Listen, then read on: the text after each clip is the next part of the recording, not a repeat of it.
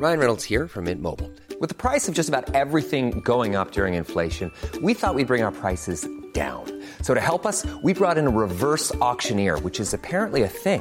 Mint Mobile unlimited premium wireless. Ready to get 30, 30, bit to get 30, bit to get 20, 20, 20, bit to get 20, 20, bit to get 15, 15, 15, 15 just 15 bucks a month. So, Give it a try at mintmobile.com slash switch. $45 upfront for three months plus taxes and fees. Promo for new customers for limited time. Unlimited more than 40 gigabytes per month. Slows. Full terms at mintmobile.com.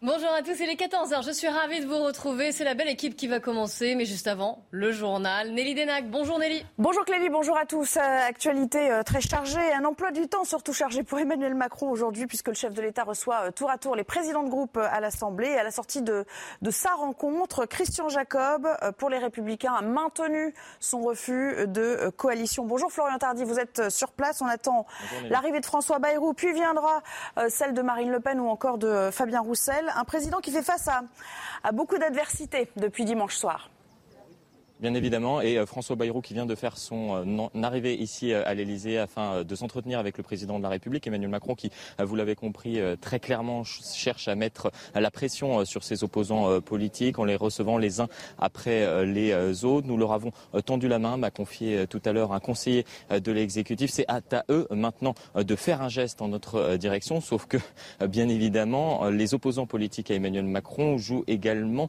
au même jeu et souhaitent mettre la pression sur sur l'exécutif qui ne peut euh, gouverner euh, sans leur aide. Chacun, vous l'avez compris, cherche à avancer euh, ses pions. Ce qui est sûr, c'est qu'à la fin de cette partie, il faudra trouver des compromis entre les uns et les autres, compromis qui peuvent être réalisables. C'est ce qu'a laissé sous-entendre Christian Jacob, qui a été le premier à être reçu tout à l'heure par Emmanuel Macron, qui a expliqué qu'il serait avec les républicains une opposition responsable à l'Assemblée nationale.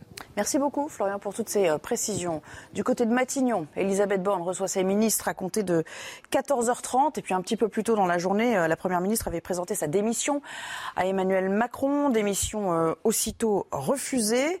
Cette décision, elle n'étonne pas Jordan Bardella, qui a même ironisé sur la question en ces termes. Écoutez. Il refuse la démission de Madame Borne parce qu'il n'a personne à nommer.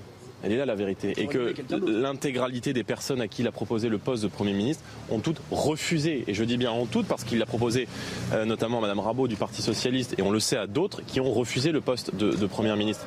Donc euh, Mme Borne est une, présidente technique mais euh, qui, qui n'est pas en mesure aujourd'hui, je crois, de répondre aux attentes des Français. Donc il doit entendre tout cela. Et la question, c'est est-ce que les Républicains vont être la béquille, vont accepter d'être la béquille du gouvernement et justement, on reste devant le siège du Rassemblement national où nous attend Gauthier Lebray. Gauthier, il y a eu un, bureau exécutif tout à l'heure, le RN, qui continue euh, de, se, de marteler qu'il est le premier parti d'opposition aujourd'hui euh, dans l'hémicycle. Absolument, Nelly et le RN qui est lui-même surpris du score qu'il a fait à la dernière euh, donc euh, élection euh, législative. Les membres du bureau exécutif ne s'attendaient pas forcément à avoir autant de députés. Une très proche de Marine Le Pen me confiait juste avant le second tour, on aura très peu de, de députés. Elle était donc très pessimiste. À l'instant, un député fraîchement élu me confiait on a fait exploser le plafond de verre et tout ça s'organise puisqu'il n'était pas prêt. Ils vont avoir beaucoup de cadres eh bien, du RN qui vont devenir euh, députés. Il y a des députés européens qui vont devenir des députés nationaux. Donc effectivement, euh, ça prend du temps. Un exemple très concret, par exemple, le RN perd ses deux attachés de presse qui vont devenir eux-mêmes euh, députés. Et puis il y a, vous l'avez rappelé, cette bataille aussi entre le RN et la NUPES pour être le premier groupe d'opposition à Emmanuel Macron. On sait qu'hier, Jean-Luc Mélenchon a tenté de former un seul et même groupe avec la NUPES. Il a tout de suite échoué. Donc Marine Le Pen revendique bien la présidence de la commission euh, des finances. Elle va sans doute en parler tout à l'heure avec Emmanuel Macron qui la recevra sur les coups des 17h30. Et puis moment très important pour le RN et ses 89 députés. Ça sera demain avec la rentrée parlementaire du RN. Ils vont arriver tous ensemble et ils ont déjà moqué les députés de la NUPES et de la France Insoumise. Ils ont dit nous on respecte la République, on viendra avec une cravate et on ne dansera pas devant l'Assemblée. Merci beaucoup Gauthier et merci à Inès Sabatier qui vous accompagne aujourd'hui du côté de la porte de Saint-Cloud. La polémique à propos de euh, la finale de la Ligue des Champions ne retombe pas. Elle se poursuit d'ailleurs avec l'audition de Martin Callen. C'est le directeur général de l'UEFA Events. Il a tenu des, propos face aux sénateurs qui vont à l'encontre de ceux euh, présentés par euh, Gérald Darmanin et notamment autour de la question des, des faux billets. Écoutez. On sait aujourd'hui qu'on a eu autour de 2600 billets euh, qui étaient, euh, euh, apportés en tourniquet et, qui étaient faux. Beaucoup de billets sont jamais, des faux billets sont jamais arrivés en tourniquet. Ça veut dire, on, peut aujourd'hui dire, il y a sûrement eu plus que 2500 billets qu'on a, qu'on a euh, vérifié qui était faux. Combien euh, On ne sait pas parce qu'on on n'a pas, euh, on pouvait pas vraiment vérifier.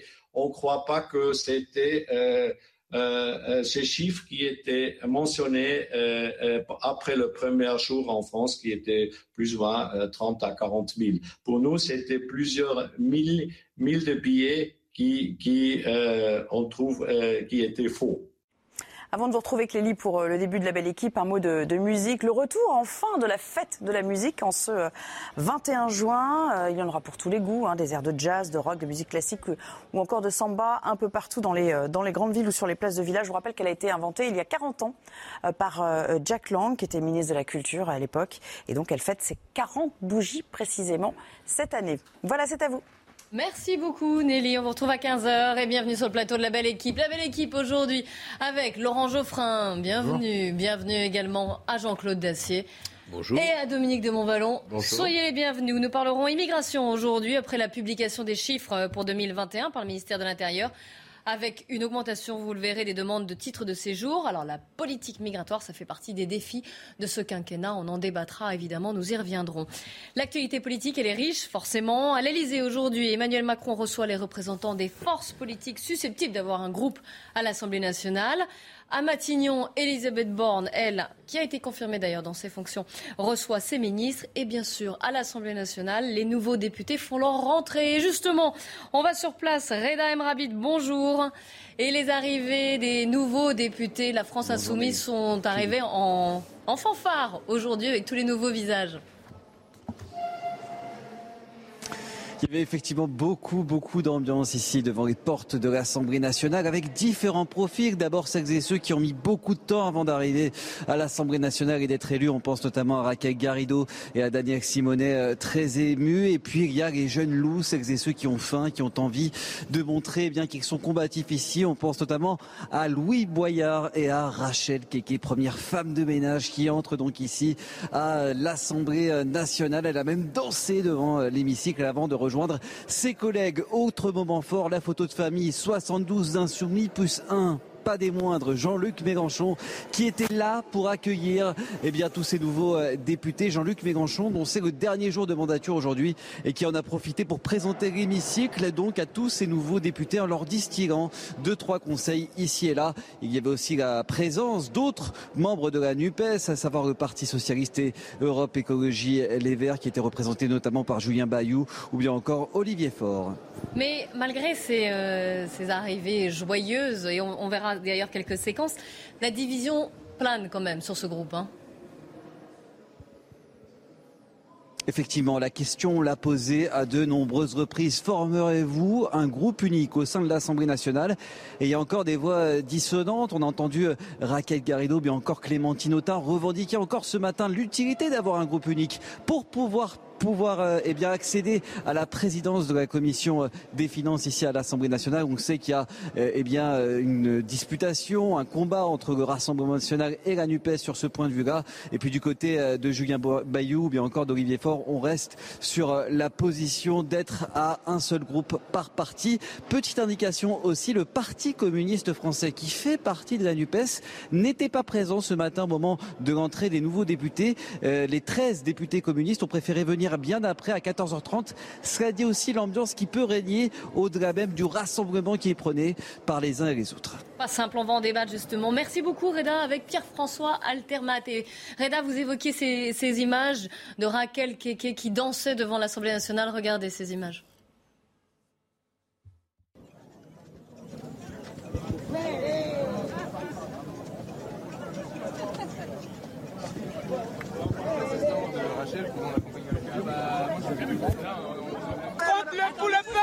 Derrière nous, s'il vous plaît Oh là là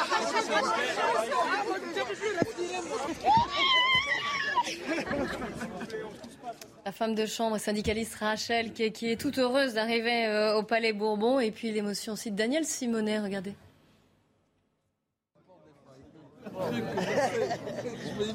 Madame Simonet, on vous sent extrêmement ému. Mais oui, parce que je suis avec Alexis Corbière et avec Alexis, euh, cette bataille politique, on la mène depuis très longtemps.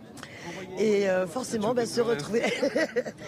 se retrouver là aujourd'hui, bah, c'est un moment, Ça fait nous, une ça fait quoi étape. Ça fait euh, 25 ans qu'on se connaît. 30 ans qu'on se connaît. 30 ans. Te rajeunis pas, te rajeunis pas. Parmi, parmi tous les, les- les hein. camarades, il y a Ercilia qui est aussi. une- Parmi tous les gens, je crois, qui, qui méritent leur, leur élection, Daniel, je crois que c'est celle qui la mérite le plus dans le sens où, toi, elle t'habite dans l'arrondissement où tu es élu. Tu l'as travaillé, tu as fait combien d'élections chaque fois dans des moments difficiles? Elle, a, elle, a fait, elle aurait dû être élue déjà la dernière fois. Des pleurs de joie, des danses, d'accord, des nouveaux visages qui sont heureux d'être là avec cette entrée en force quand même de la NUPES.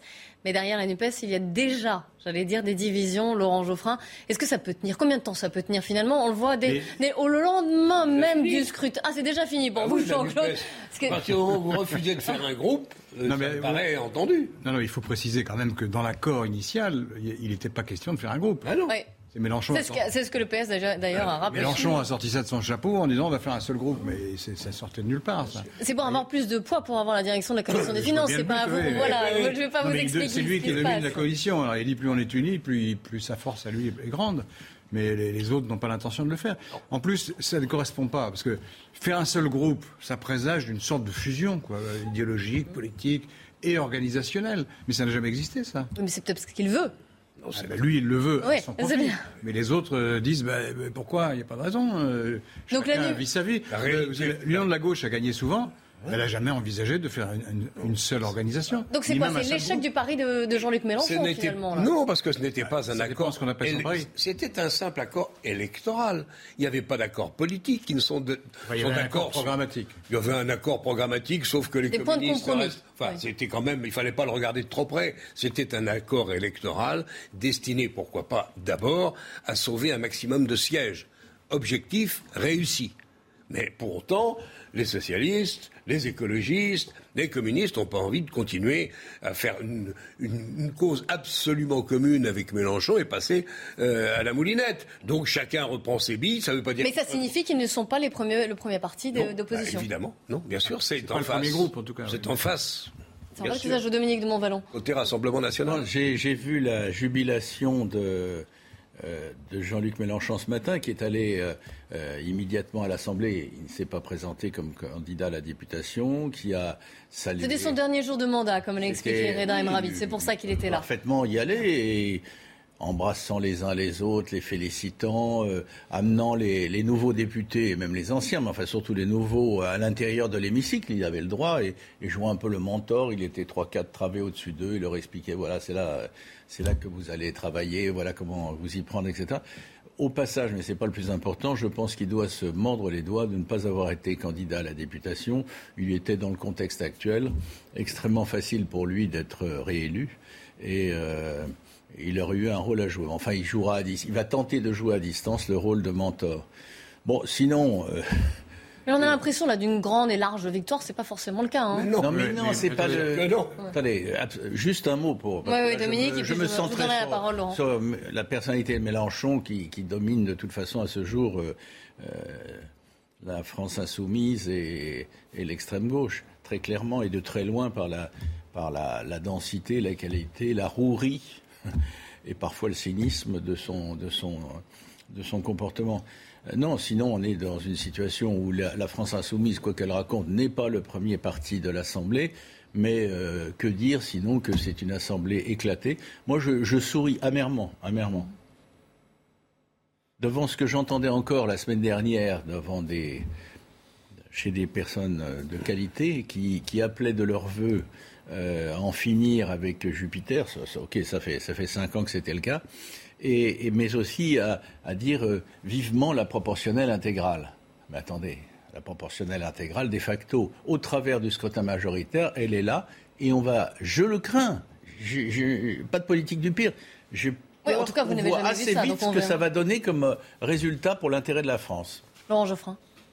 Ce qui va se passer, à mon avis, c'est que beaucoup de gens à gauche vont constater que une coalition dominée à ce point-là par Mélenchon ne peut pas gagner. C'est ça que les gens vont, vont- vont voir. Parce que, euh, regardez au premier tour, le total des voix de gauche au premier tour est égal à celui de 2017. La seule différence, qui est importante, mais c'est la seule différence, c'est qu'ils étaient divisés en 2017, donc ils avaient du mal à passer le premier tour. Et là, ils étaient unis, donc ils ont passé beaucoup plus souvent le premier tour. Euh, mais la, dynamique euh, électorale n'est pas du tout évidente. Le, groupe de 140 députés, la gauche a fait ça dix fois dans son, dans, son histoire. Ce n'est pas, un score très bon, euh, historiquement parlant, j'entends. C'est un score très bon par rapport à ce qu'il est menacé. Ça, d'accord. Mais pas par rapport à ce qu'il faut pour, pour gouverner le pays. Ils en sont loin. Il manque 100 députés au moins. Et, pour faire ça. Et c'est là où je vous dis que euh, Mélenchon a raté son pari finalement. Lui qui disait qu'il ah bah, placardait. Euh, voilà, le je suis pas sûr qu'il y ait vraiment jamais cru, mais c'était quand même un coup génial. Au poker, on appelle ça une relance. Dire élisez-moi Premier ministre, c'était extraordinaire. Moi, je l'ai dit le premier soir, c'était idéologiquement et conceptuellement génial. Et ça a fait toute la campagne. Maintenant, quand vous regardez en effet les chiffres de près, le premier chiffre à prendre en compte, et c'est ce qui pèse sur ce pays et sur ses résultats, c'est le nombre des abstentions gigantesques, 54%. En réalité, les élus, et notamment ceux de la NUPES, font moins de 30% des inscrits. Or, ils ont ils ont ouvert un procès en légitimité à la présidentielle, alors que euh, Macron, je crois de me souvenir, a été élu pas loin de 40% des inscrits. En réalité, quand vous regardez les chiffres, notamment ceux de, de, de, Mathieu, de M. Bompard euh, dans, dans le, la circonscription du camarade Mélenchon, il fait 28% euh, des inscrits. Donc il faut, se, il faut voir les choses avec réalité et sérénité. C'est loin. la victoire modeste. C'est loin, mais bien sûr, il faut avoir le, le, discours un peu plus modeste que, que, que, celui qui est tenu actuellement. Dominique ça, ça fera de mal à personne, effectivement et singulièrement de ce côté-là aujourd'hui, d'avoir le discours un peu plus modeste. Mais quand on regarde, j'insiste sur un point qui a été évoqué, sauf erreur notamment par Laurent, euh, quand on regarde les seconds tours entre euh, un représentant de la NUPES, surtout si c'est un représentant de la France insoumise, et euh, un représentant du Rassemblement national, il n'y a pas alors, les gens de la NUPES s'en plaignent, mais il n'y a pas le report mm. mécanique contre l'extrême droite contre l'extrême droite qu'on aurait pu attendre ou qu'ils espéraient, mais pour une raison simple, ce n'est pas la gauche, c'est l'extrême gauche, voire l'ultra gauche qui se présentait. En ce sens, il faut qu'il y ait une clarification à gauche, elle s'impose véritablement urgemment. 14h15, le point sur l'actualité, Mathieu Rio. Un nouveau point de tension dans la guerre en Ukraine. La Lituanie a réduit le trafic de marchandises russes par voie ferrée vers l'enclave de Kaliningrad, ce qui a suscité la colère de Moscou. Ces restrictions touchent les produits visés par les sanctions de l'Union européenne. Ce n'est pas un blocus, selon Joseph Borrell, le chef de la diplomatie européenne. Près de 50 degrés en Irak, le président irakien a appelé à faire de la lutte contre les effets du réchauffement climatique une priorité nationale. Au printemps, le pays avait déjà souffert de tempêtes de poussière meurtrières liées à la désertification des sols. L'eau se raréfie aussi dans toutes les régions irakiennes. Du football à présent, Christophe Galtier sera-t-il le prochain entraîneur du Paris Saint-Germain? Un accord aurait été trouvé hier entre le PSG et son actuel club, l'OGC 10, où il est en contrat jusqu'en 2024. Le journal L'équipe parle d'un accord autour de 10 millions d'euros. On va aller à Matignon à présent. L'actualité se fait aussi là-bas. Vous savez qu'Elisabeth Borne a remis sa démission. Euh, comme l'en convient, comme c'est l'usage ce matin à Emmanuel Macron, mais qu'il a refusé et l'a confirmé dans ses fonctions. Elle reste à la tâche. Samy Sfaxi, bonjour. Et dans la foulée, hein, Elisabeth Borne en reçoit l'ensemble de son gouvernement. Là, d'ici euh, quelques instants, dans un quart d'heure. Oui, bonjour Clélie. Écoutez, vous savez que c'est le, finalement le, calendrier ministériel qui a été complètement bouleversé parce qu'aujourd'hui, il devait y avoir un Conseil des ministres qui a été euh, annulé parce que le président de la République reçoit les différents euh, chefs de parti. Pour autant, il faut montrer eh bien, qu'il y a une forme de continuité de pouvoir, que la première ministre euh, qui est eh bien, montré en tout cas qu'elle est toujours à la barre, qu'elle qu'elle tient son, son, rôle et elle a réuni, enfin elle va réunir dans les, dans les prochaines ministres, c'est l'ensemble du gouvernement, y compris eh bien, ceux qui ont été battus aux législatives lors du deuxième tour de, dimanche. En gros, Amélie de Montchalin sera là, Justine Bénin aussi, et eh bien, Brigitte Bourguignon, la ministre de la Santé, l'actuelle ministre de la Santé, mais la future ex-ministre de la Santé, appelez-la comme vous voulez. Mais en tout cas, elle sera bien là pour cette réunion gouvernementale. L'objectif, c'est vraiment eh bien, de traiter les affaires courantes, les différentes euh, urgences. Et donc, euh, eh bien, ces ministres, ils vont arriver maintenant dans, dans quelques, quelques minutes. Et il y a ces, deux événements vraiment qui se superposent. Hein. C'est euh, ce président de la République qui reçoit ses chefs de parti, pour eh amorcer un début de négociation et la première ministre qui, elle, a été renouvelée, en tout cas qui a été, enfin, sa confiance a été, renouvelée par le président et qui va continuer eh de traiter les affaires courantes du pays. Merci beaucoup Samy Sfaxi avec les images de euh, Sacha Robin. Écoutez Marine Le Pen euh, sur justement cette démission d'Elisabeth Borne qui a été refusée. Elisabeth Borne ou quelqu'un d'autre, je ne suis pas sûr que ça changerait euh, grand-chose en réalité sur les projets qui sont ceux d'Emmanuel Macron. C'est plus les résultats des législatives qui devraient le faire réfléchir. C'est l'état d'esprit de cette majorité extrêmement relative euh, qui doit, encore une fois, avoir euh, des conséquences. Les Français doivent être entendus dans ce qu'ils ont dit euh, et exprimé par leur vote. Et il ne peut pas continuer la politique qu'il a menée, car cette politique n'a pas recueilli la majorité absolue aux dernières élections législatives. L'opposition qui demande la démission d'Elisabeth Borne. Vous, Jean-Claude Dacier, vous me disiez avant même qu'on était encore en, pause, quand vous me disiez mais c'est malin de l'avoir regardé. Pourquoi Expliquez-moi. que c'est assez culotté et qu'on va voir, hein, parce que les événements, là je me mouille, les événements vont peut-être me donner tort assez rapidement. Euh, il va jouer le contraste et il va prendre à témoin tout de suite la nouvelle Assemblée. Elle n'a aucune qualité politique a priori, Madame Borne. Elle est plutôt triste. Son intervention dimanche soir était sépulcrale, je l'ai dit hier. Mais pour autant, c'est une technicienne, c'est une c'est une journaliste, c'est une politicienne sérieuse. Donc je pense que le face à face avec cette nouvelle assemblée va être très instructif. Je ne sais pas si elle aura le courage, ou le président aura le courage pour elle d'aller solliciter la confiance de la nouvelle Assemblée, mais à leur place, je tenterai le coup. Pourquoi? Parce que les oppositions ne peuvent pas tout de suite faire la démonstration que cette Chambre est absolument impossible à faire fonctionner. Il va quand même bien falloir que quelques projets de loi soient votés et je pense qu'au moins sur 12 ou 18 mois, on va assister à des phénomènes qui pourront surprendre les uns ou les autres. Le pouvoir d'achat, il va bien falloir le voter, parce que toute la France le souhaite. Euh, la transition écologique, il va bien falloir le faire. Vous verrez qu'on va y arriver au moins pendant quelques mois. Après, on, a vu, euh, juste petite parenthèse, on a vu en, direct l'arrivée de certains des ministres, comme vous l'annoncez, Samis Faxi, les ministres sont reçus à Matignon. On a vu euh, notamment Bruno Le Maire. Sur euh, Elisabeth Borne, la démission d'Elisabeth Borne, qui a été donc refusée. Moi, j'ai un problème avec Elisabeth Borne, je trouve qu'elle est, nulle. Ah d'accord, bah oui, c'est radical comme, comme problème. Laissez-lui un peu de temps peut-être. ça fait un certain temps que j'observe la vie politique. C'est le contraste. Oui, c'est ce qu'appelle jouer le contraste. Mais, regardez les déclarations, les deux déclarations que j'ai vues qui étaient importantes, c'était juste après les, scrutins. Notamment celle de, dimanche soir. Elle, lit un papier comme un élève de quatrième. Donc pour vous, elle n'y arrivera pas face à une assemblée qui est. Elle peut apprendre. Euh, qui est plus que. Euh, c'est une, école d'apprentissage, euh, c'est intéressant. Pas mais enfin, elle n'est pas en stage non plus. elle n'est pas en stage non plus. En principe, non. mais, enfin, je ne parle pas sur le fond, hein, soyons clairs elle est certainement compétente. Elle comprend aussi. elle l'a prouvé notamment dans les négociations avec certains syndicats. Mais, euh, la politique, ça consiste à dire des choses à des gens.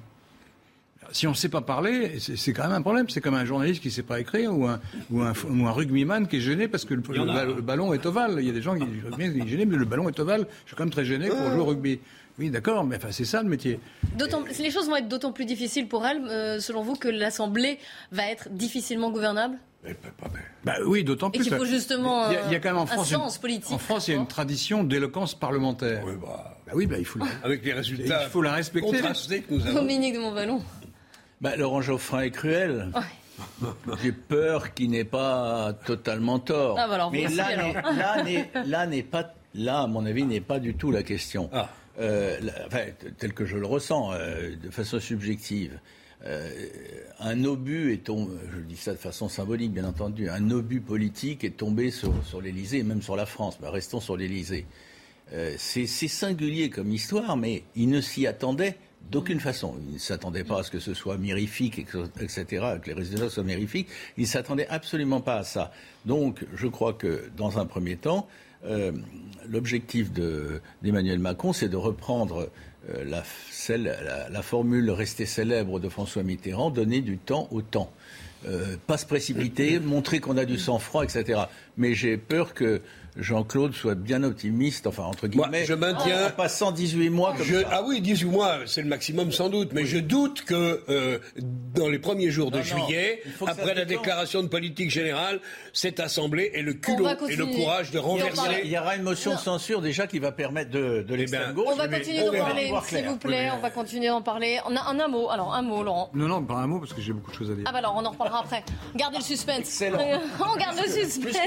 Vous inquiétez pas, on va continuer de parler politique. On parlera aussi euh, des nouveaux chiffres de l'immigration. Le rapport du ministère de l'Intérieur pour l'année 2021 est paru euh, hier.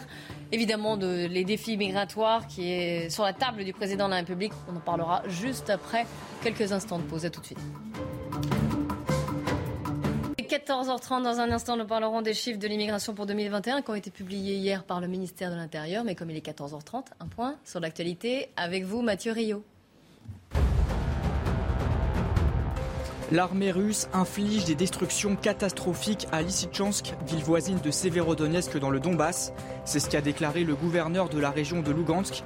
Les Russes poursuivent leur avancée sur la ligne de front. Selon les autorités ukrainiennes, Moscou a pris le contrôle d'un nouveau village à quelques kilomètres de Lysychansk. Les cheminots britanniques lancent leur plus grosse grève depuis 30 ans. Quatre trains sur cinq sont supprimés aujourd'hui. Le syndicat RMT réclame une hausse des salaires face à l'inflation galopante.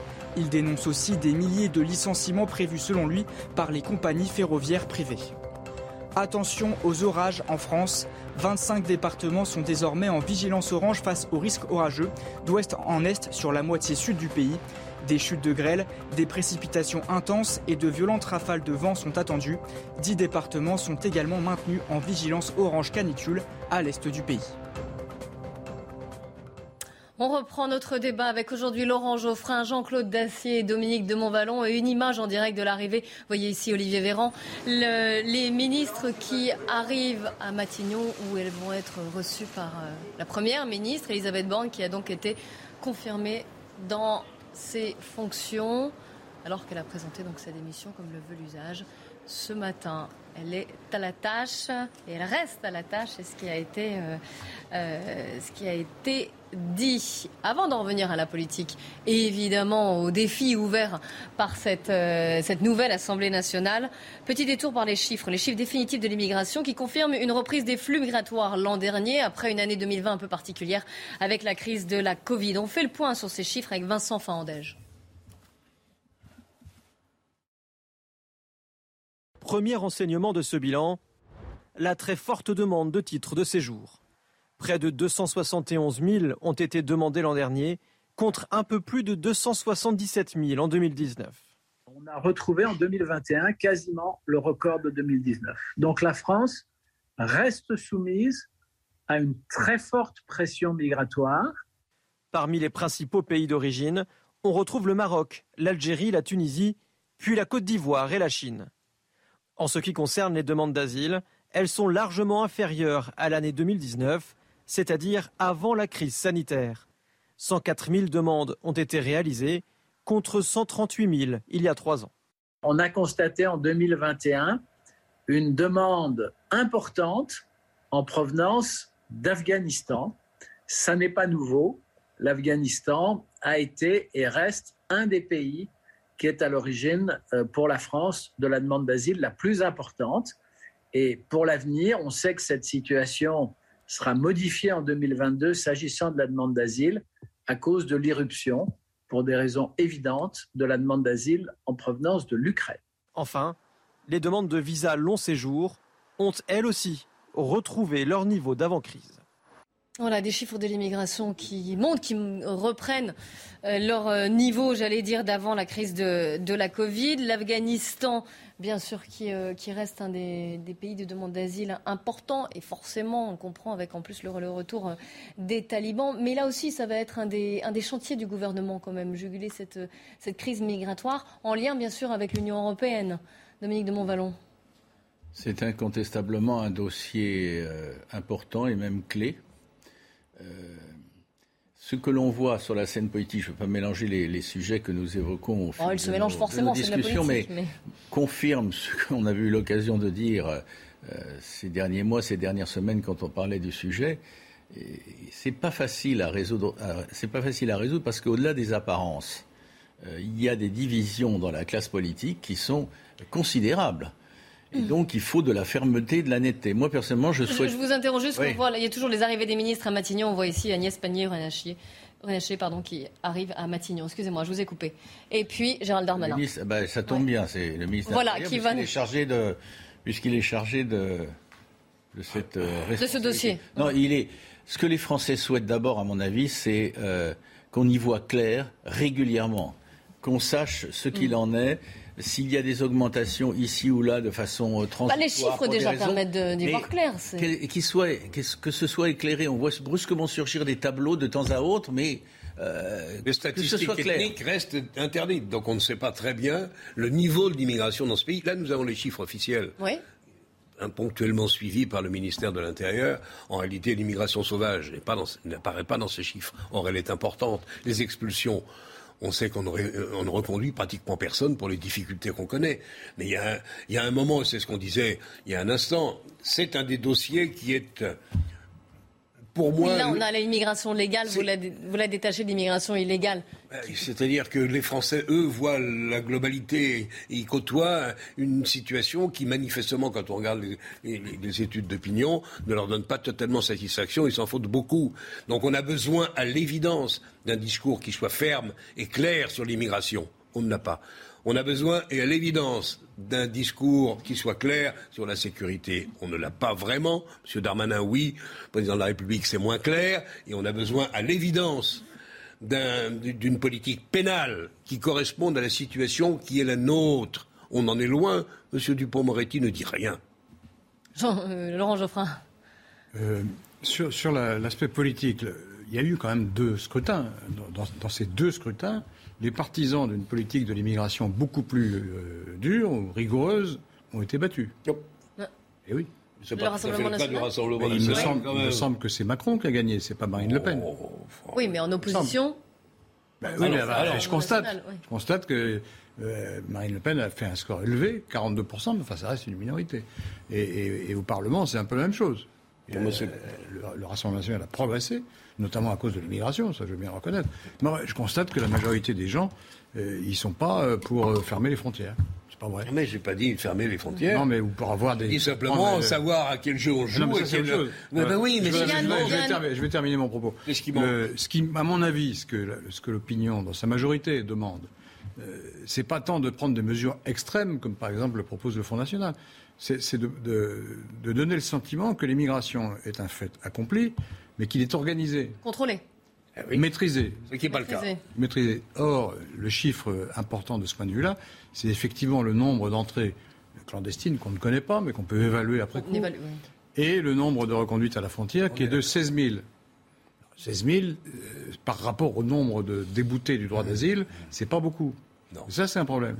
Ça, c'est un problème, y compris que la gauche esquive en permanence. Elle dit, la gauche, pas toute la gauche, enfin, la majorité de la gauche dit il faut euh, appliquer la loi. Et les lois en France, il faut les appliquer. Ceux qui ne sont pas dans les critères doivent être conduits à la frontière. Le problème, c'est que cette loi, à 80%, ne s'applique pas.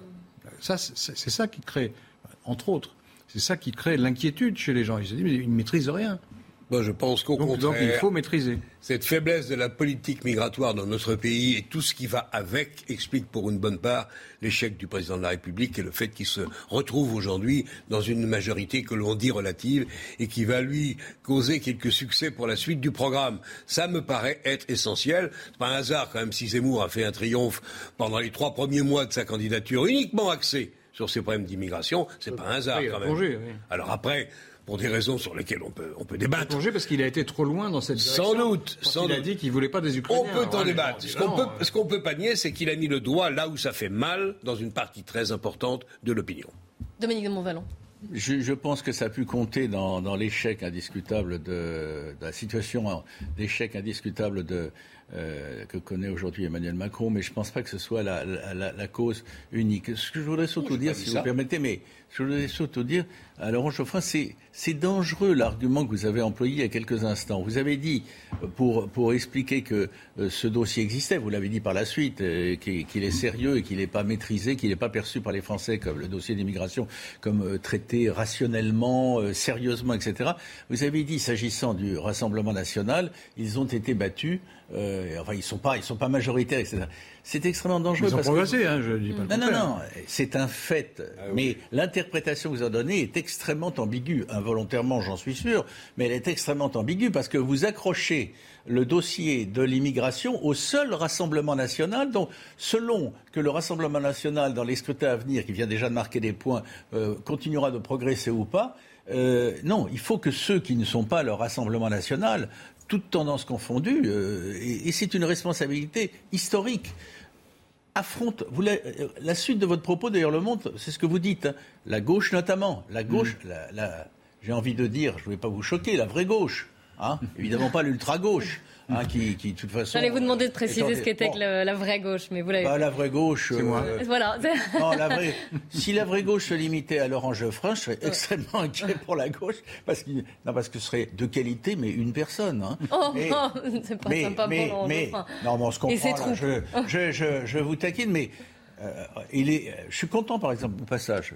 Je suis content, on s'y attendait, que euh, les socialistes, par exemple, qui, s'étaient euh, mis sous la férule de, euh, Mélenchon. De, Mélenchon, qui était prêt à y passer la corde au cou, et etc., sont en train déjà de se rebeller, de se dire mais c'est peut-être pas notre maison. Alors vous déviez un petit peu de notre sujet sur l'immigration, on va y revenir à la politique et à l'Assemblée nationale. Plus loin, hein. Mais je voudrais entendre Laurent Geoffroy justement ce que vous avez dit précédemment, à savoir sur le, fait que ce que vous reprochiez, à savoir de lier automatiquement RN immigration, mais pas forcément les autres non, mais partis. Je, je Ils sont minoritaires, donc l'immigration c'est pas le sujet central. Ah non non, c'est pas ce que je voulais dire, parce que je ah. mal exprimé dans ce cas-là. Oui, vous non, ils sont minoritaires sur une politique d'immigration extrêmement dure qui, serait, qui aurait été, s'ils avaient gagné, mmh. la plus dure d'Europe de très loin. Hein, très loin. Avec changement de je 30 articles de la Constitution, avec des, mesures policières énormes, etc. Et, cette, politique-là est, minoritaire. vous allez me dire encore minoritaire, mais enfin, elle est minoritaire. On verra, on verra. Cette politique-là, c'est extrêmement dure. Ça ne veut pas dire qu'il n'y a pas de politique d'immigration euh, possible en dehors de celle-là. Si, il y en a, il en faut une. Effectivement, c'est un handicap de la gauche que de mettre la poussière sur le tapis en disant oui, bon, allez, on est. Euh, il emploie des généralités. il, faut, défendre euh, euh, le droit d'asile, l'immigration familiale, etc. Mais, mais il faut aussi être sur le tapis. Il n'y a pas de ceux qui posent le problème d'être des néofascistes en puissance. Voilà. Je résume. Eh non, non, non, mais Alors, il y a un mot que vous n'avez pas, mais c'est comme ça que c'est présenté. Non, c'est une partie de la gauche. Ça, pas... Ah, mais c'est une partie qui semble être influente d'après ce qu'on a vu à l'Assemblée ce matin.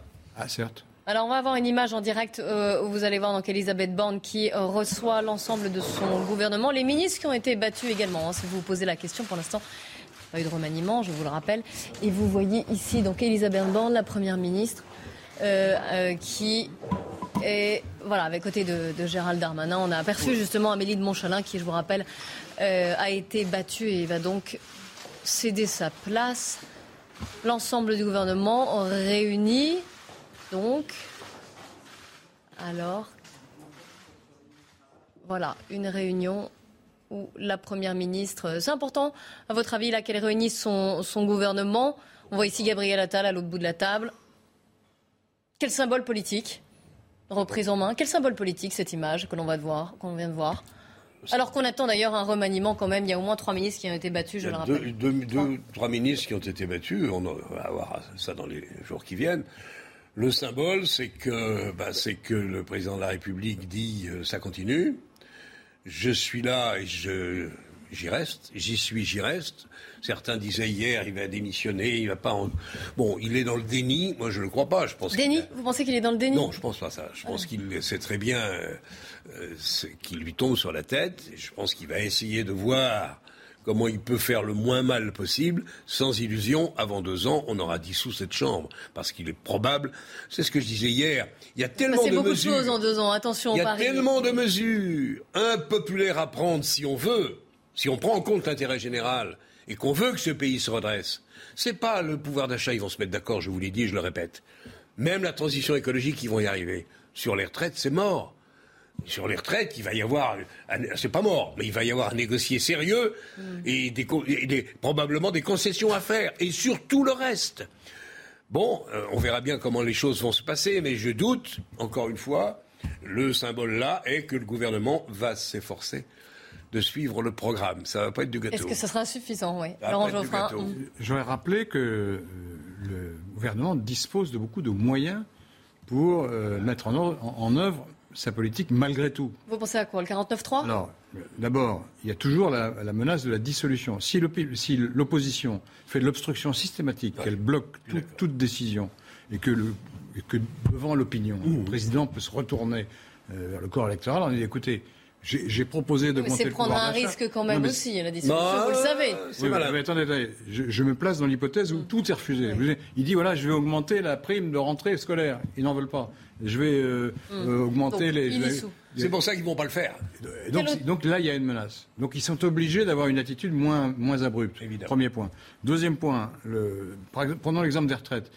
Le Macron, de- enfin, euh, Borne devient l'Assemblée- devant l'Assemblée, voilà, c'est 65 ans. Alors, la gauche hurle.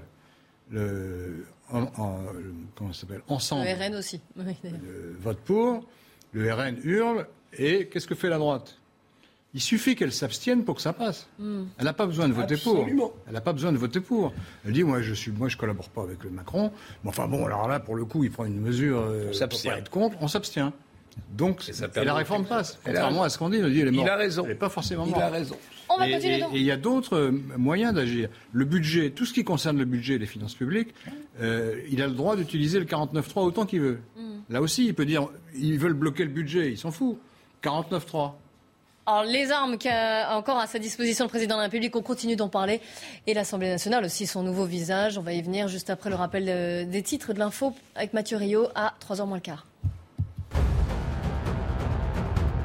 En Ukraine, la Russie intensifie ses bombardements.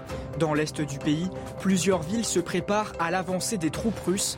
Le front s'est rapproché ces dernières semaines jusqu'à 15-20 km selon le maire de Sloviansk.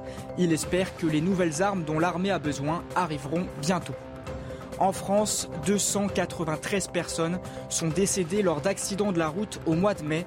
C'est une hausse de 21% par rapport à 2019, année de référence avant la pandémie. C'est ce qu'a annoncé ce matin la sécurité routière. Par ailleurs, la mortalité des cyclistes a quadruplé par rapport à 2019, avec 22 décès en mai.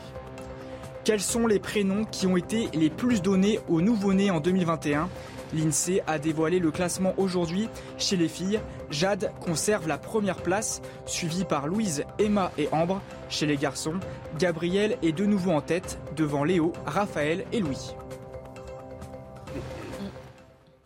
On retrouve notre débat et on va partir tout de suite euh, au RN, au Rassemblement National. On va retrouver Gauthier Lebret. Gauthier, bonjour. Le RN, fort de son succès, qui organise son opposition. Il y avait un bureau exécutif ce matin, il me semble. Tout à fait, un bureau national et un bureau exécutif. Déjà parce que les cadres du RN ne s'attendaient pas, il faut le dire, à avoir autant de députés. Une très proche de Marine Le Pen me confiait juste avant le second tour, on aura très peu de députés. Là, un député fraîchement élu me confiait à l'instant, on a fait exploser le plafond de verre. Ils vont avoir des cadres du RN qui vont donc devenir députés, des députés européens qui vont donc devenir des députés nationaux. Tout ça s'organise. Et puis ce matin, il était aussi question du nom à donner à ce euh, nouveau groupe. Alors pour le moment, on l'a pas, mais on pourrait retrouver le mot national et le mot euh, républicain. Puis, vous le savez, il y a l'affrontement avec la NUPES pour devenir le premier groupe d'opposition. Hier, Jean-Luc Mélenchon a essayé de former un seul groupe. Il a tout de suite eh, eh bien, euh, pris euh, la porte. hein. Le PS a dit non, Europe Écologie Les Verts a dit non et le PCF aussi. Donc c'est bien Marine Le Pen qui devra avoir le premier groupe d'opposition et la prestigieuse présidence de la Commission des finances. Elle en parlera sûrement tout à l'heure avec euh, Emmanuel Macron. Vous le savez, le président de la République la reçoit à 17h30. Et puis demain, euh, journée très importante pour le RN. Les 89 députés font leur entrée à l'Assemblée euh, nationale. Et certains ont déjà moqué la rentrée de la NUPES ce matin en disant nous, on respecte euh, la République, on viendra avec une cravate et on ne dansera pas devant l'Assemblée. Merci beaucoup Gauthier Lebray avec Inès Sabatier. Évidemment, ça fait référence aux, danses de joie, aux pleurs de joie aussi qu'il y a pu y avoir lors de l'arrivée des nouveaux députés LFI à l'Assemblée nationale. Vous avez pu voir ces images. Gauthier, vous l'avez dit, hein, à 17h30, Marine Le Pen sera reçue par le chef de l'État et voici ce qu'elle entend lui dire. Écoutez-la. je ne sais pas déjà sur quoi il souhaite nous consulter, donc euh, je vais déjà le laisser parler. C'est une première chose. Et puis, euh, je vais lui exprimer euh, la nécessité qu'il tienne compte évidemment du résultat des législatives. Que l'opposition, puisqu'il n'a pas de majorité absolue d'opposition que nous sommes, le premier groupe d'opposition qui est celui du Rassemblement national, soit entendu dans un certain nombre de domaines qui, pour nous, sont extrêmement importants. Alors Gauthier l'a dit, hein, l'enjeu va être, euh, Laurent Geoffrin, d'avoir cette, d'obtenir la présidence de la commission des finances. On le sait, on l'a dit encore hier, c'est un poste vraiment très, très stratégique, clé. Euh, vous disiez en commentant ce que disait Gauthier que c'était pas automatique quand même. C'est pas si simple. Pas automatique. En fait. L'usage veut. Non, la règle veut que ce soit l'opposition. Une nouvelle règle. Euh, Et que la majorité s'abstienne en fait. Dans c'est la tradition. c'est pour l'opposition. Alors ensuite, la tradition s'est imposée, mais avec quelle opposition? Alors on prend le premier groupe et on dit c'est le, président ou la présidente sera issu de ce groupe. Mais euh, il faut un vote. Si le LREM, euh, enfin si comment il s'appelle? Renaissance. Ensemble. Ensemble. Vote euh, par exemple pour Valérie Rabault, qui sera son mhm. candidate, ben, ce sera Valérie Rabault, ce ne sera, pas M. Bardella ou Madame. Ça peut, être, ça peut être une idée, parce que c'est peut-être du côté du PS qui a matière peut-être à espérer une certaine compréhension, voire une abstention qui arrangerait beaucoup de monde. En échange de quoi on nommerait Valérie Rabault à la présidence de la commission. Ça va susciter des réactions. Mais c'est une idée, en effet, que je partage. C'est un jeu possible. Ça fait partie, en effet, des arguments euh, utilisables par le pouvoir qui, euh, on en verra d'autres. Mais vous savez, euh, encore une fois, je pense que dans ces premiers mois, les oppositions vont se réserver pour les grands sujets qui vont venir et qui conditionnent l'avenir du pays, qui viendront vite. Mais enfin, les retraites en font évidemment partie, mais il n'y a pas que ça. Quand on voit l'état du pays, les difficultés avec la remontée des taux d'intérêt, la difficulté de faire un budget, il y a quand même des sujets qui sont considérables devant nous qu'il va falloir traiter.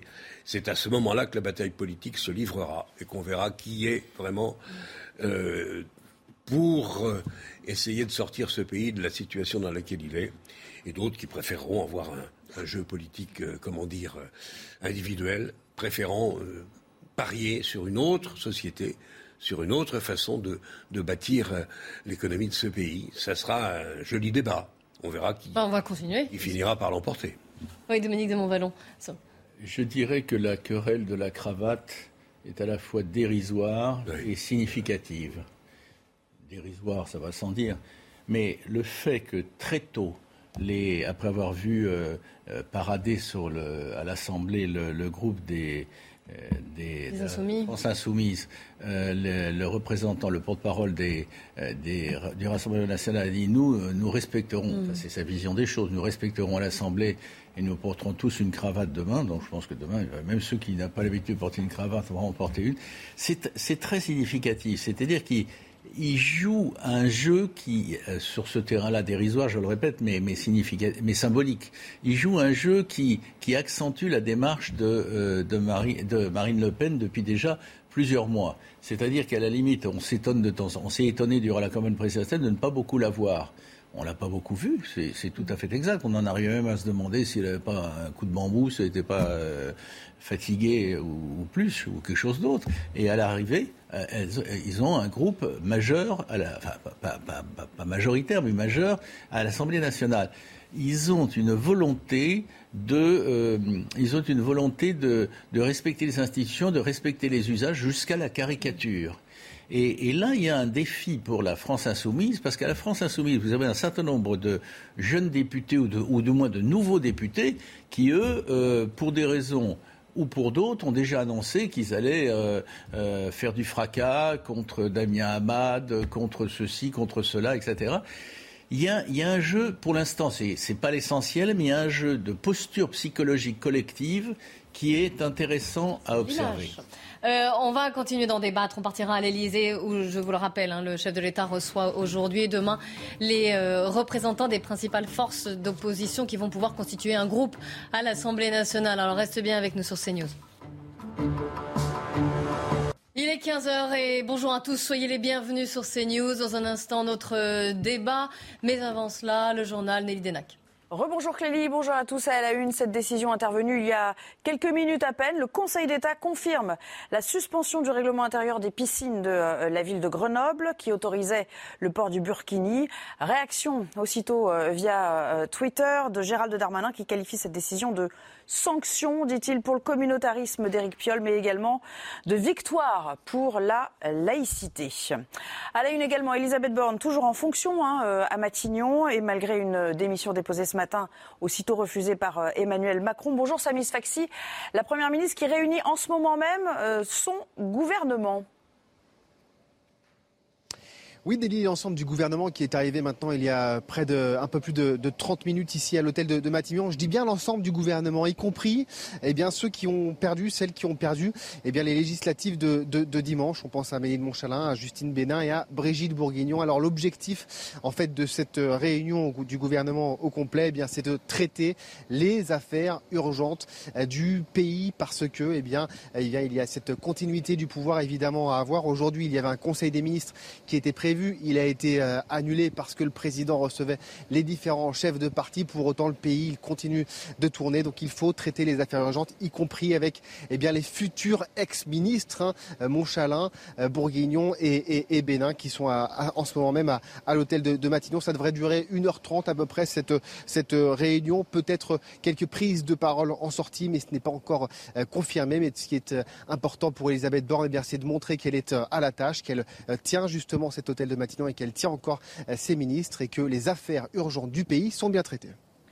Merci à vous et merci également à Sacha Robin qui vous accompagne euh, aujourd'hui à, Matignon. Et puis au même moment, le président de la République, lui, euh, reçoit tour à tour les présidents de groupe de l'Assemblée. À la sortie de sa rencontre, Christian Jacob a, rappelé et maintenu avec fermeté son refus de coalition. Je vous propose de l'écouter. Pas question pour, pour nous de rentrer dans ce qui pourrait être euh, considéré comme une trahison de nos électeurs. Donc nous avons fait une campagne dans l'opposition à sa majorité, dans l'opposition à son gouvernement. Nous restons dans une position dans, l'opposition de manière euh, déterminée, euh, déterminée mais, responsable. Jamais on ne sera dans le blocage des, institutions, mais il n'est pas question de rentrer dans une logique de pacte, de coalition, de participation ou quoi que ce soit de cette, cette nature. Voici ce qu'il fallait retenir, Clélie, à 15h. C'est à vous pour la suite de l'émission. Merci beaucoup, Nelly Lénac, la belle équipe qui reprend avec autour de la table aujourd'hui Jean-Claude Dacier, Laurent Geoffrin et Dominique de Montvalon. Avant de repartir à l'Elysée et de parler évidemment des conséquences de cette nouvelle Assemblée nationale, cette information que Nelly vous donnait en, début de journal, à savoir que le Conseil d'État confirme l'interdiction du port de burkini. Cela fait référence à euh, la décision qu'avait prise le maire de Grenoble, Éric Piolle, le maire Europe Écologie Les Verts, d'autoriser le port du burkini dans ses piscines municipales, hein, donc dans la ville de euh, Grenoble. Euh, là, le, Conseil d'État va contre, donc. Eric, euh, Piolle, il maintient, il maintient sa décision pour des raisons de laïcité. Oui, Laurent, vous me reprenez sur... Non, non, je reprends Il confirme l'interdiction du port de Burkini, en tout cas. Oui, enfin, c'est pas directement une interdiction. Ça consiste à dire vous ne pouvez pas changer un règlement de piscine pour des raisons religieuses. C'est ça le, principe. Mm-hmm c'est ce en quoi la décision de Piolle était très contestable, puisque c'est pour faire. Euh, comment dire, pour accepter, pour céder à un groupe de pression. Oui, c'est le problème de laïcité. Euh, oui, la laïcité, la loi est la même pour tout le monde. On ne va pas modifier cette loi sous, la, sous le prétexte qu'il y a une pression religieuse, quelle qu'elle soit. C'est bah, ça le principe. C'est une décision importante du Conseil d'État, mais ça ne, supprime pas, à mon avis, l'objectif plus ou moins dissimulé qui était celui de M. Piolle quand il a pris cette décision très contestable de donner un coup de main à M. Mélenchon. Et on verra, on vérifiera si ce n'est déjà fait, que le vote musulman a été renforcé pour, euh, euh, en faveur et pour M. Mélenchon. Et je pense que c'est pas Donc tout à fait. c'était du, vous l'accusez de clientélisme en quelque sorte. Ou je suis clientéliste si on veut, ou sans doute oui. C'est pas tout à fait par hasard si M. Piolle a sorti cette affaire à quelques C'était semaines. pas la première fois hein, qu'il euh, qu'il la sortait Oui, cette affaire comme un vous dites. spécialiste de la provocation. Il est là cette fois dans clairement rappelé à l'ordre. Le Conseil d'État a pris une décision qui, c'est une décision importante pour la France. On ne se baigne pas euh, en burkini dans les, dans les piscines françaises, pas l'habitude, pas davantage, me semble-t-il, dans les, les lacs ou les rivières. Mais là, c'est différent. Oui, mais quand même, c'est ce qui Ah va, oui, mais c'est ça- ce qui ça, va le être retenu. dira non. On verra. On S'il est verra. logique avec lui-même, il dira. et- Non, non. Le- C'est pour ça que je dis, c'est pas l'interdiction du burkini, c'est sur les sur les plages, il n'est pas interdit, et dans les lacs et les rivières, à mon avis, non ben, plus. Vous savez qu'il y a eu cette base nautique dans les Yvelines. On en a, de on en a base parlé nautique. hier, la base nautique dans les Yvelines. On en a parlé hier, Jean-Claude était là. Repartir euh, au Conseil d'État, mais Il je y avait, pense le règlement était, était clair et le maître nageur d'ailleurs a rappelé ce règlement que les burkinis étaient interdits, c'était marqué. Voilà, c'est une manifestation Mais il a, il, a des. pas sa place dans les piscines.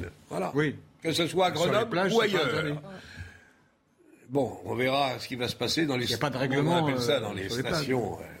Euh, Quel espace public en général, c'est ce que vous. Voilà, c'est ça, c'est l'espace public. Laurent, vous Dominique coupez les cheveux en 18, ponctuellement. Non, vous, non, vous je- êtes décevant. les- Ponctuellement, les on a tellement de nouvelles, de, de- de situations embarrassantes, de nouvelles euh, mauvaises ou euh, qui amènent des interrogations. Voilà. Carton rouge à- au maire de Grenoble, qu'il a bien cherché et qu'il a eu, et une décision claire et nette s'agissant des piscines. Je- D'accord, euh, on verra si après ça rebondit sur les plages ou sur je ne sais quoi, etc. Commençons par dire ça.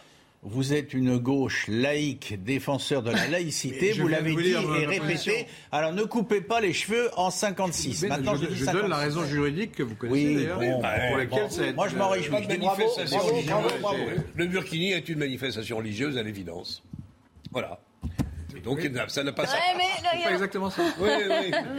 Parce que dans les règlements, de la- règlement, il n'est pas écrit le burkini est interdit. Il est écrit les vêtements Oui, longs. oui. Oui, pour des raisons Vous d'hygiène. leur donner le des arguments. c'est- incroyable, religieux. Ce ça. qui nous compte, c'est ce qui compte, Non, comme c'est le le résultat. règlement des piscines ne doit pas être un règlement Il fallait religieux. pas, il fallait, Non, certes pas. On est d'accord. il fallait marquer que la France. Il y a ce Allez. petit sourire, vous êtes. C'est Dites un bravo, dites bravo. Laurent. Ah ben, vous je- pensez bravo et Mais vous je suis faites favorable à cette décision du. Conseil d'État, bien sûr. Bon, mais Ah, bah bravo. elle est Oui, mais il, faut monde- com- il faut bien comprendre pourquoi.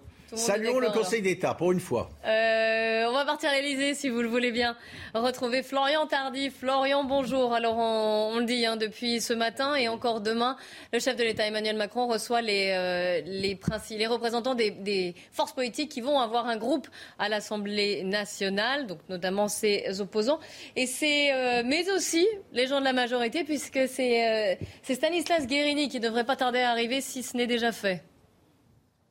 Oui, euh, Stanislas Guérini- le délégué dorénavant euh, général de euh, Renaissance, parti présidentiel, vient de faire son arrivée ici à l'Elysée. Il va être reçu dans quelques instants par Emmanuel Macron, qui s'entretient toujours avec François Bayrou, le président de la République, qui, vous l'avez compris, cherche à reprendre la main en occupant l'espace politique et médiatique avant une longue séquence internationale, en recevant comme cela ses opposants politiques, les uns après les autres, à l'Elysée. Emmanuel Macron cherche à mettre la pression sur ses opposants euh, politiques en les renvoyant à leurs responsabilités. L'objectif, Clélie, est bien évidemment d'éviter un blocage de l'Assemblée nationale qui entraînerait inévitablement une paralysie euh, du pays. Pas question, en revanche, de pacte ou de euh, coalition avec le parti présidentiel, a prévenu Christian Jacob à la sortie de son entretien ce matin avec le chef de l'État.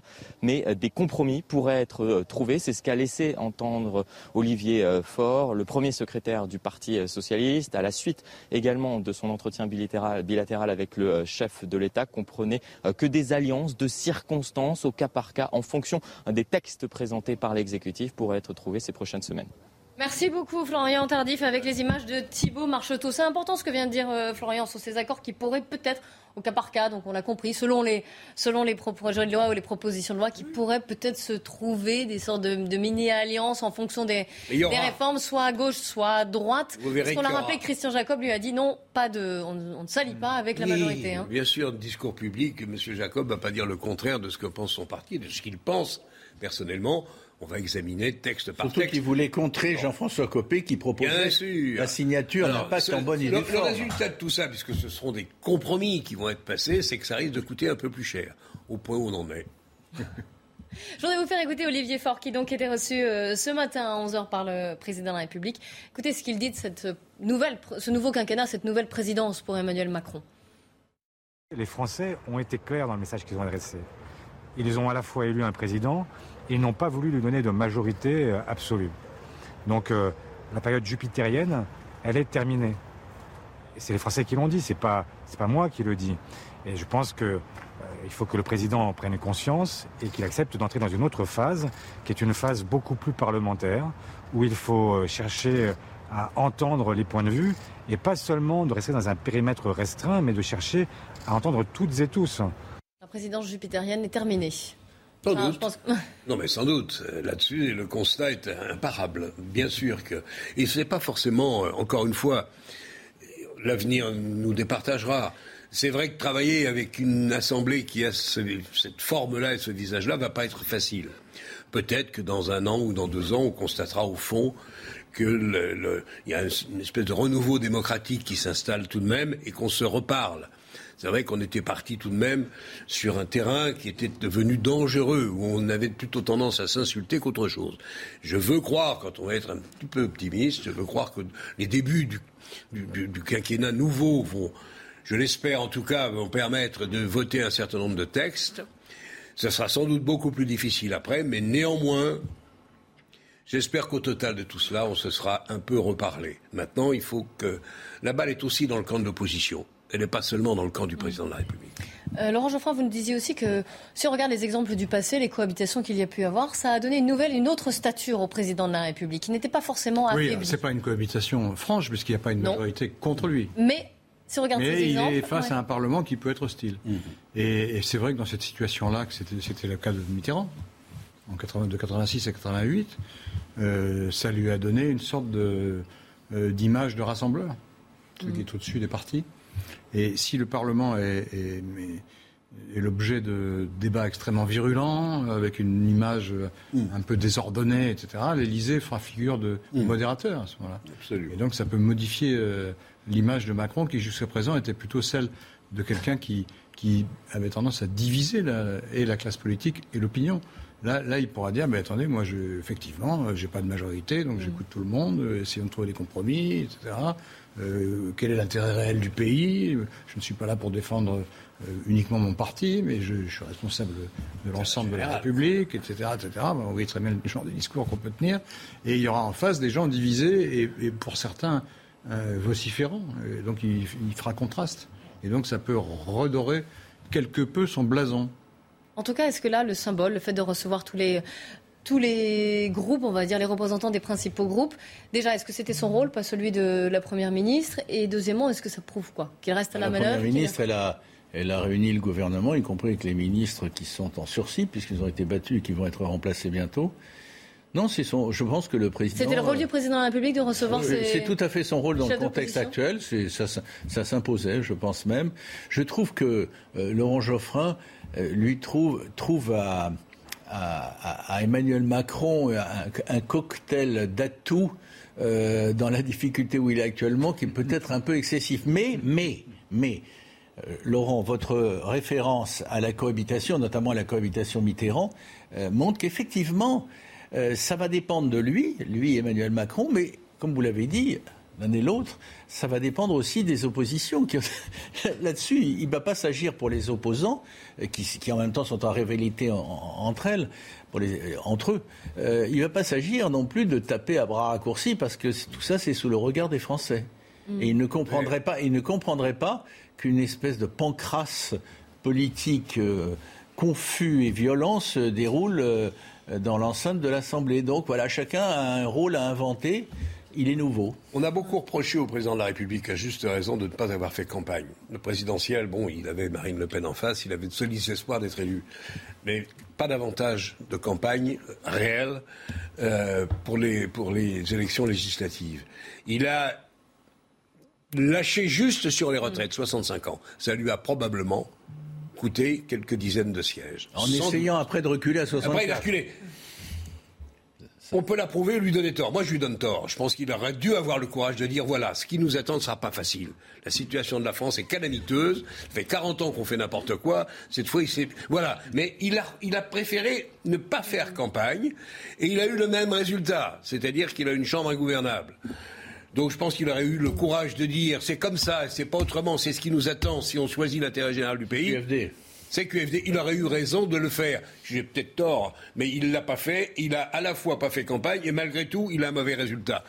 Au total. En tout cas, aujourd'hui, chacun, les oppositions d'un côté, le président de l'autre, a, a inventé un rôle totalement nouveau. Absolument. À la fois depuis 2017, mais même presque dans l'histoire de la Ve République. Absolument.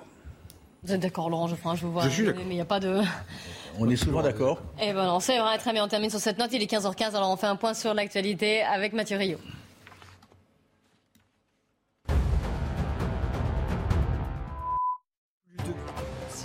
Ont été tués dans le centre du pays lors d'attaques imputées à des djihadistes. Des élus locaux ont rapporté des scènes de massacres systématiques perpétrées par des hommes en armes. Le gouverneur attribue ces tueries à la Katiba Massina, affiliée à Al-Qaïda. C'est l'un des pires massacres connus par le pays. Vladimir Poutine se dit fier de l'action de ses soldats en Ukraine. Nos combattants agissent avec courage, professionnalisme, comme de véritables héros, a-t-il déclaré. Le dirigeant russe s'exprimait au Kremlin devant les jeunes diplômés des académies militaires russes et les plus hauts cadr- cadrés. Il a promis de renforcer encore son armée avec notamment la mise en service du missile intercontinental Sarmat. En France, ce sont les 40 ans de la fête de la musique aujourd'hui. Rap, classique, rock ou samba, la France va vibrer au rythme de la musique comme chaque 21 juin. Une idée lancée en 1982 par Jacques Lang, alors ministre de la Culture. Le rendez-vous s'est depuis exporté dans plus d'une centaine de pays dans le monde. Voilà, il ne me reste plus qu'à vous remercier, à vous souhaiter une excellente fête de la musique. On se retrouve évidemment demain. Dans un instant, c'est Nelly Dedac et ses invités pour le débat de 90 minutes info qui reviendra sur cette décision du Conseil d'État euh, de maintenir l'interdiction du port du burkini dans les piscines municipales. Mais avant cela, l'heure des livres. Et euh, Irène, euh, pardon, Anne Fulda qui vous présente le nouveau livre de Bertrand de Saint-Vincent qui s'intitule Nocturne français. À demain.